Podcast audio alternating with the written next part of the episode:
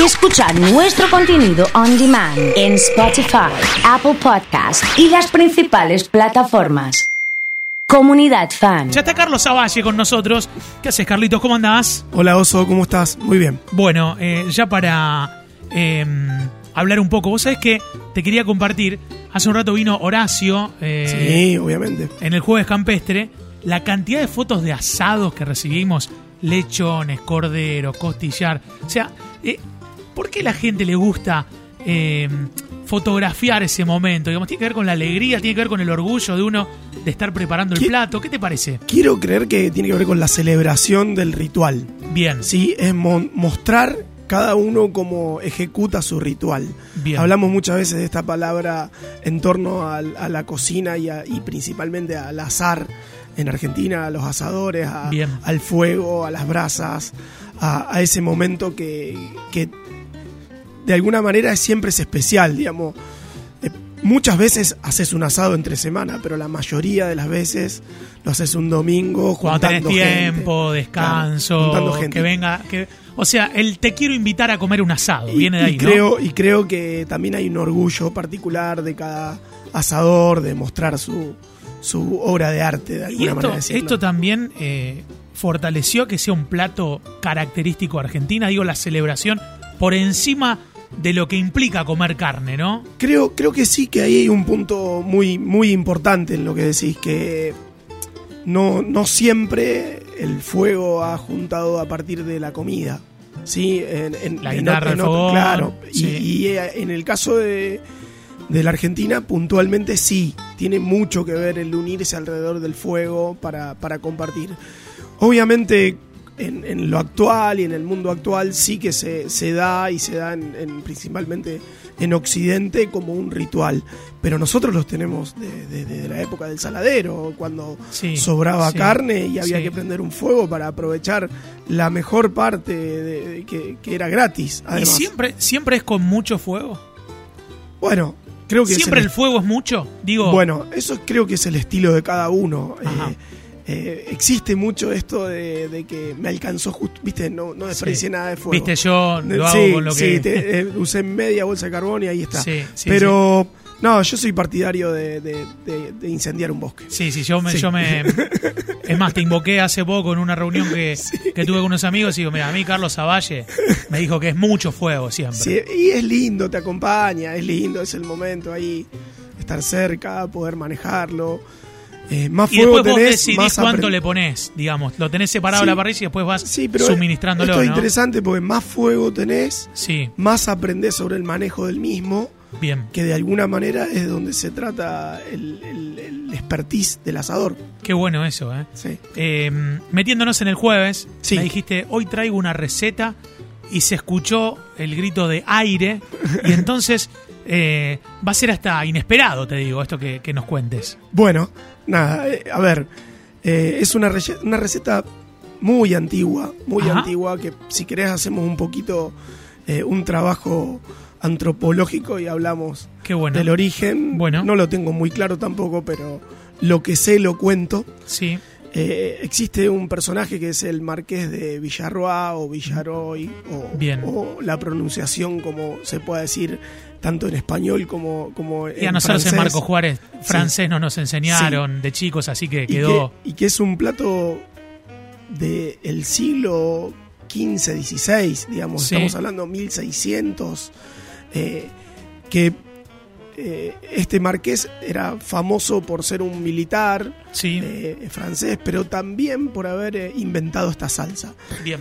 Y consiste, eh, más allá de sus orígenes, en el, en el devenir de, de- de cómo lo, lo ejecutan eh, en, en la época actual o cómo se ha ido modificando a través, de- a través del tiempo. Consiste en utilizar pechugas de aves, ¿sí? principalmente aves blancas, pollo, pavo, ¿sí? Al- algunas otras, martineta, otras cosas de, de casa que también son de carne blanca que se pueden Bien. utilizar.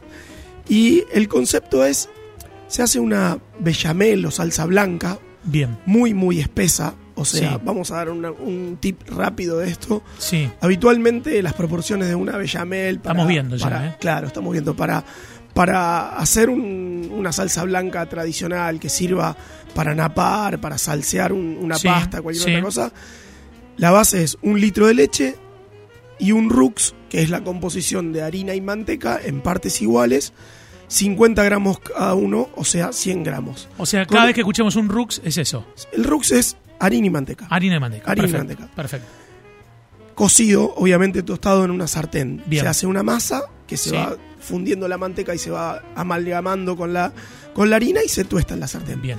En este caso vamos a invertir estas proporciones y vamos a hacer medio litro de leche Sí. y le vamos a poner 150 gramos de rux. O Bien. sea, 75 de manteca Bien. y, un poquito 75, más. y Bien. 75 de harina. Que vamos a obtener una salsa blanca muy, muy espesa, Sí. como la que se va a ver en un ratito en las imágenes. Casi puré, digamos, ahí No, una cosa. No, más firme. Más firme todavía que el puré. Porque el puré tiende a ser un poquito más aireado Bien. y esto es bien compacto. Bien. ¿Sí? Bien. Bueno, ¿qué hacemos? Tomamos pechugas. Como viste ahí, Sí. las fileteamos un poquito. A ver, volvamos la- un a la- poquito. A la, Vol- mitad. Volvamos ahí a la pechuga. A la esa. mitad para que Sí. la, la pechuga tenga una cocción rápida. Ahí de, está. este- de esto se trata. Sí. ¿Le Las pusiste oliva ahí a la, Sí, a la- un poquito de oliva? Un poquito de oliva, sal y pimienta. Y la sellamos bien en la plancha, tratando de llegar a una cocción casi completa. Bien. ¿Sí? El 90% de la 90%. cocción. Sí. Perfecto. ¿Qué vamos a hacer con esas pechugas? Las vamos a llevar a enfriar. Sí. Y lo mismo vamos a hacer con la salsa blanca que hablamos antes. Sí. La vamos a llevar a enfriar. La salsa blanca es claramente hervir la leche junto con el rux, incorporado y batiendo hasta que se espesa. Bien. una vez que rompe hervor, en general se, se espesa rápido, la enfriamos. Bien. Una vez que tenemos frío las dos cosas, vamos a untar las pechugas con esta salsa blanca. Bien. Que la condimentamos, la salsa blanca, con nuez moscada, con eh, laurel, sal, pimienta. El que quiere... le Consistente, ¿eh? La Sí, está viendo. consistente, te lo dije. Sí, sí, sí. El que quiere, le, ahí todavía no está bien firme. Todavía le falta. Y Bien. viene bien porque si lo haces un ra- cuando no está bien firme, Sí. ayuda a que se agarre y haga una cobertura de la, de la pechuga. Bien. ¿Y qué hacemos? Se le puede agregar un poquito de queso también si quiere uno Bien. en, ese, en esa operación. Una, una opción. Bien. ¿Qué hacemos? Enfriamos bien todo esto y luego lo empanamos como si fuese una milanesa. Ahí estamos viendo ese Tomando proceso. el cuidado de Sí. que hay que ser precavido en no Sí. desprender la capa de bechamel de esta pechuga. Bien. Buenísimo. Y acto seguido lo fritamos. Bien. Ahora lo vas a ver en la, en la- en la próxima. Bien. Una vez que lo fritamos, Sí. después lo servimos y es como que tenemos una milanesa con la salsa incorporada. Y entonces ya lo acompañamos con una ensalada, con lo que quieras.